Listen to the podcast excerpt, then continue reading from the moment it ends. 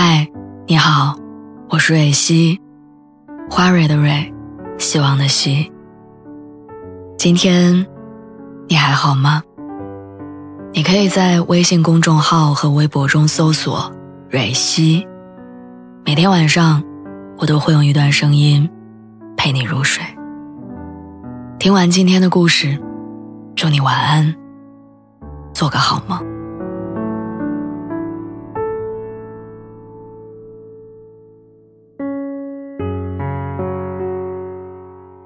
男孩在花店里挑选鲜花，我猜想不久以后会有一个女孩收到这束花。他们大概率是情侣。大厂的程序员们在情人节加班敲代码，一桶泡面加火腿肠就是他们的晚饭。他们大概率是单身人士，逐渐不再与对方分享喜怒哀乐，甚至互道早安晚安都变成一种奢侈。他们大概率是纠结于要不要分手的恋人。我常常把这个世界上的人分为三种：情侣、单身人士，以及纠结于要不要分手的人。前段时间，闺蜜就属于第三种人，她经常在群里发问：“我到底要不要分手？”她的男朋友从来不在朋友圈透露半点跟她有关的消息。被追问的时候就打马虎眼，用没必要来搪塞。在对方的朋友圈里，闺蜜像个隐形人，在朋友圈中公开恋情，相当于变相的告诉自己身边的人我恋爱了。在获取朋友祝福的同时，还可以给足对象安全感。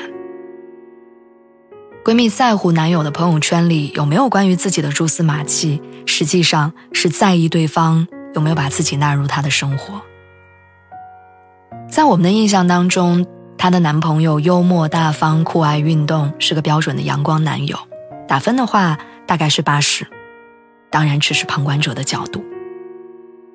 我记得当时有人在群里问她：“我觉得你们俩还能再处处。”闺蜜秒回：“可是她不愿意在朋友圈公开我。”我知道，他要分手了。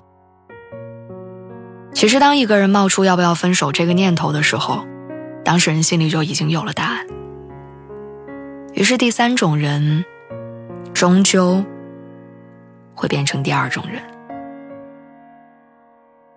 大学期间，我在一家传媒公司实习，某天下班到深夜，回学校需要搭公交车，从办公室到车站有一段略微曲折的路，没有路灯。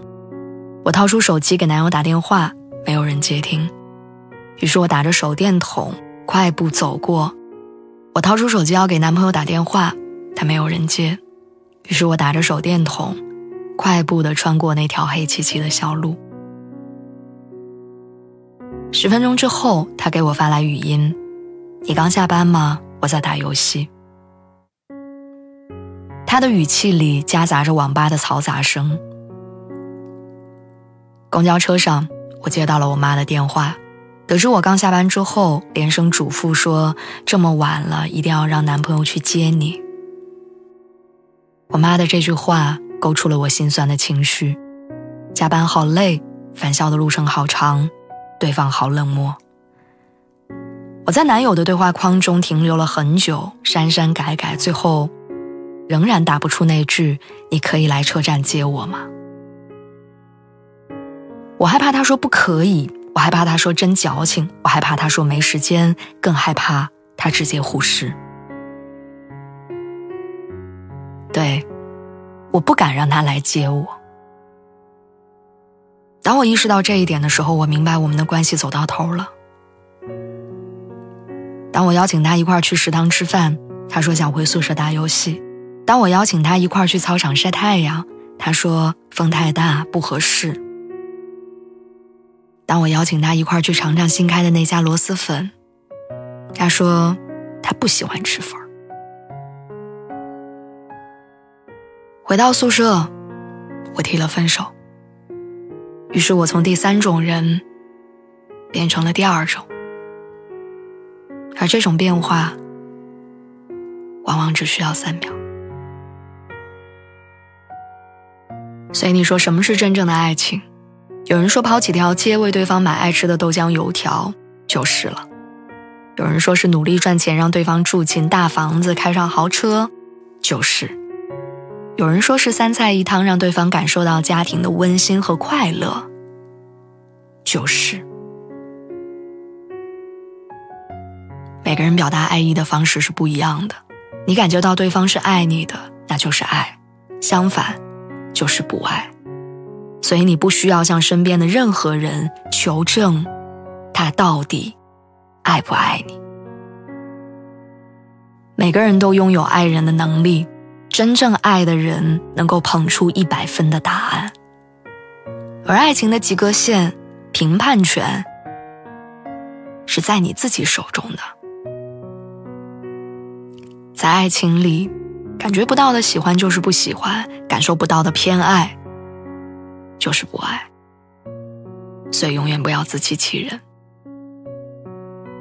他不需要多么会讲甜言蜜语，但一定要对你事事有回应。他不需要准备那么多昂贵的礼物，但一定要有认真的态度。他不需要大张旗鼓的表达爱意，但需要不动声色的给足你安全感。